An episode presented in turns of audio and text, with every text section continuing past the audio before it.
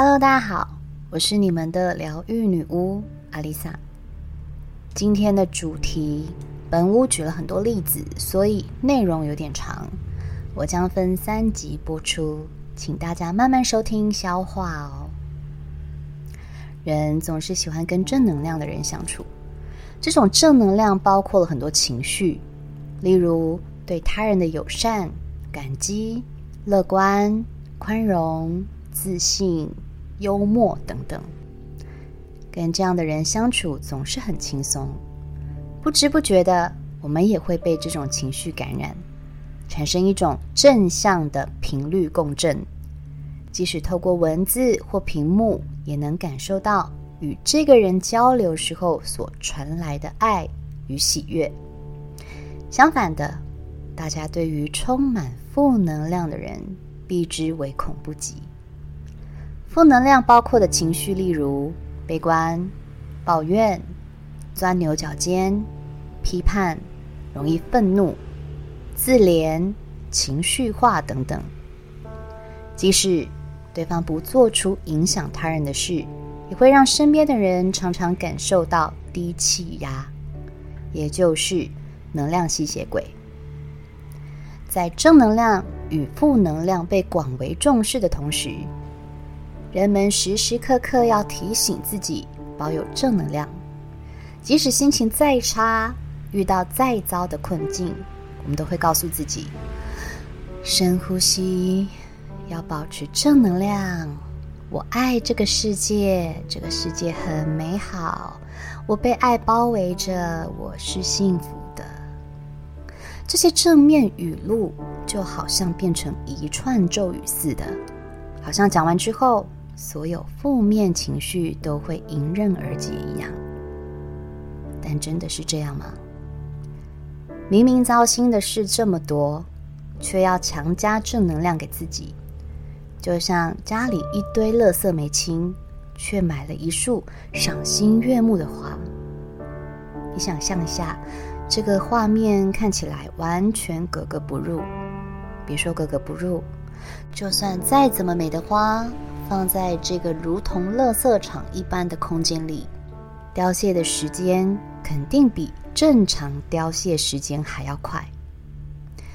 就像本屋在工作室里一定都会有鲜花，但有时候遇到出货期，工作室里乱得跟被原子弹打过一样，那时候的花大概不出三天就会死的死，垂的垂。但是。如果当下我的工作室空间是干净的，也没有囤积垃圾或杂物，这花最长居然可以撑到两个星期。有光明的地方就会产生阴影，这是再正常不过的事了。但是为什么人会无法接受自己心中的黑暗面呢？原因也许来自于社会压力。害怕被别人指责或贴上负能量的标签，又或是不愿让关心自己的人担心。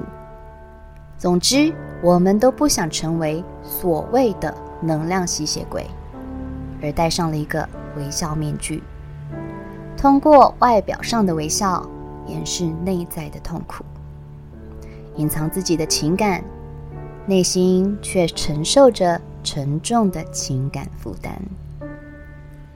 人在江湖飘，哪有不挨刀？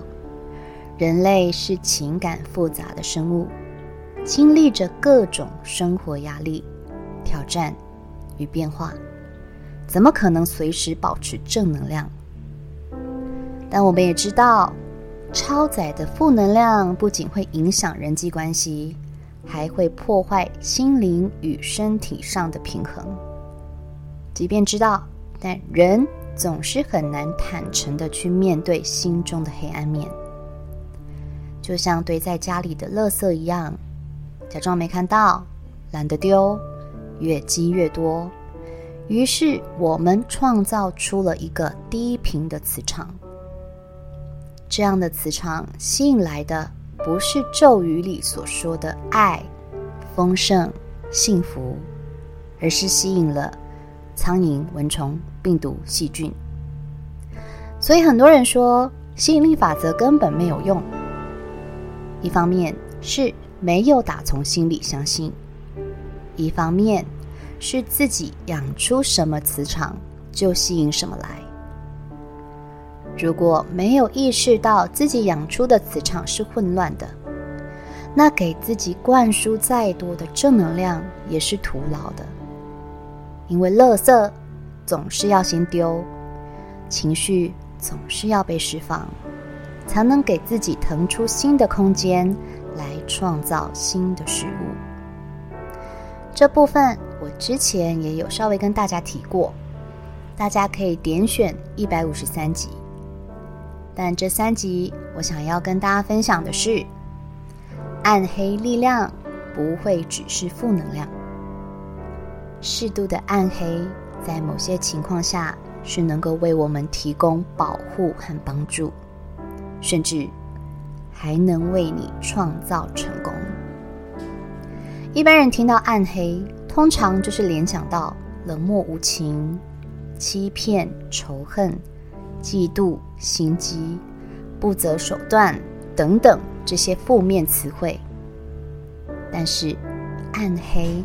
并不完全是负面的。以历史人物来说，中国有秦始皇，法国有拿破仑。秦始皇的功过一直到现在都很难被定义。以历史人道的角度来看，他就是一个不折不扣的暴君。但他并不是一开始就是这样的。早年的他个性其实是很温和的。其实稍微了解秦始皇历史的人可以知道，他的原生家庭本身就出了很大的问题。他有个残缺不全的童年，母亲私生活混乱，甚至还被母亲的男宠背叛。从此之后，他明白一个道理。只有自己强大起来，才能在乱世中存活下去。因此，他的性格才变得暴戾冷血。但是，不得不说，秦始皇的治国能力却毋庸置疑，灭掉六国，统一中华。他不仅会用人才，还会听别人有远见的政治意见。如果当时他没有统一六国，可能古中国也会一直分裂下去。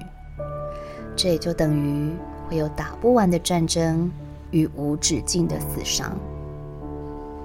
而法国的拿破仑，则是欧洲非常具争议性的历史人物，一直到两年前。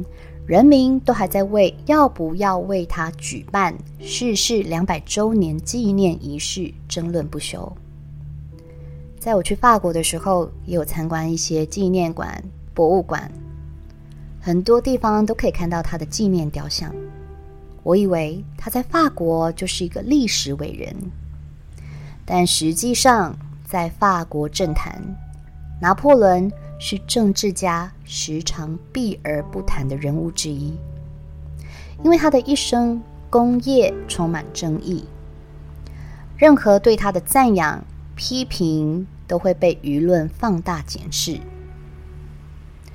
拿破仑的身材矮小，还有一口不太标准、带有地方口音的法文，他从小受到许多嘲笑，而产生自卑的心理。但这并没有让他成为一个自怜的人，反而他养成了强韧的意志力。当然，这并不是我要讲的暗黑。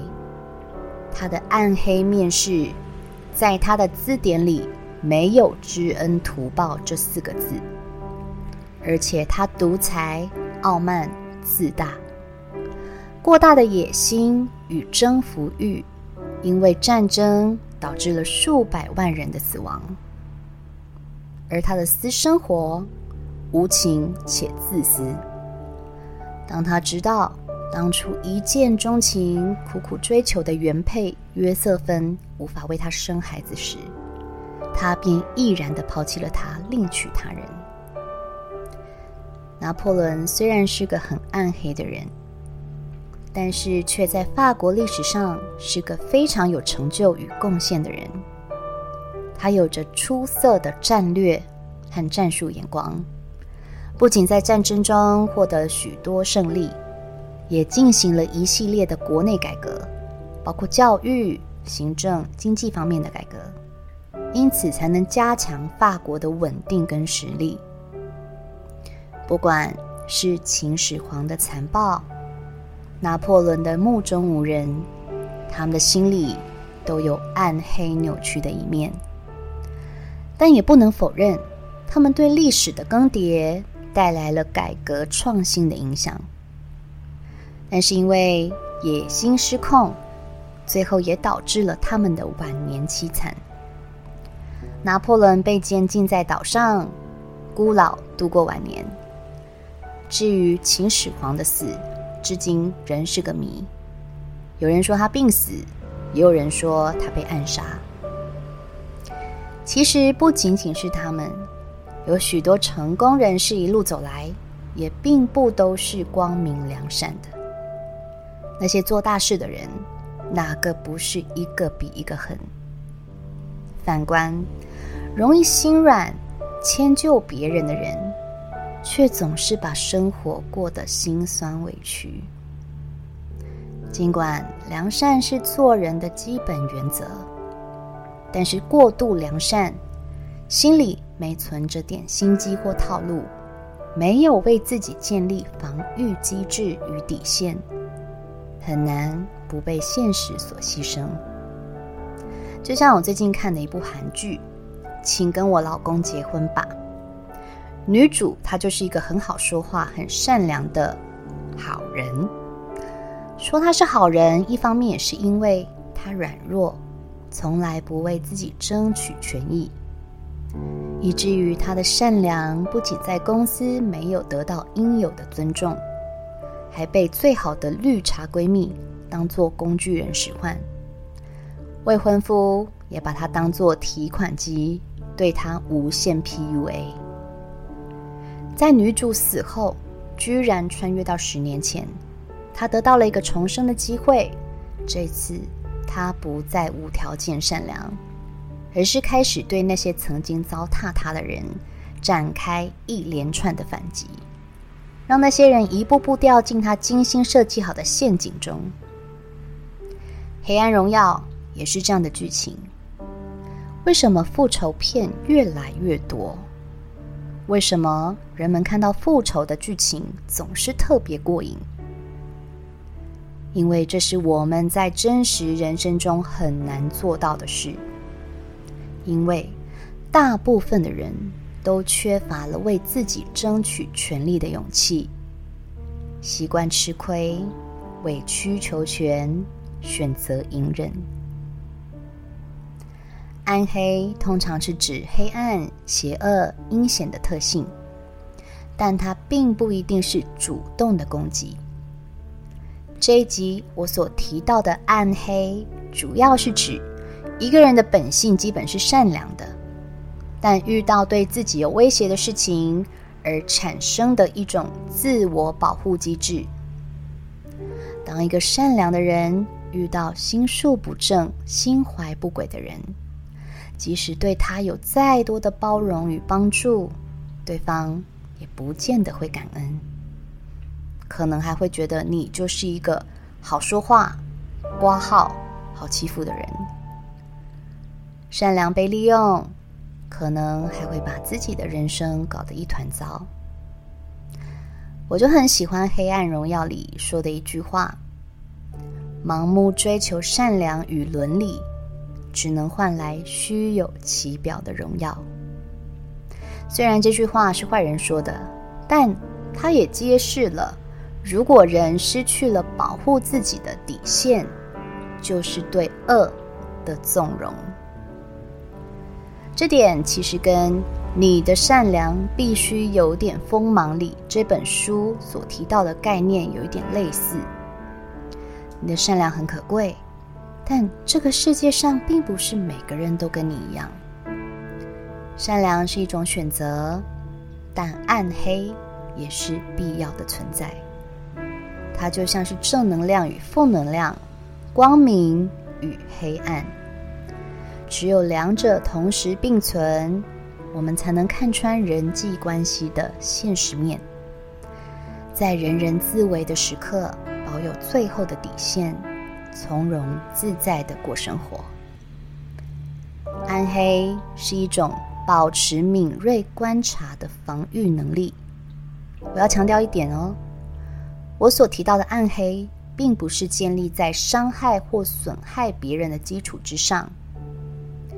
古人说，人要有菩萨心肠，也要有雷霆手段，在善良中建立自己的原则，保持分寸，找到平衡点，才是保护自己的中庸之道。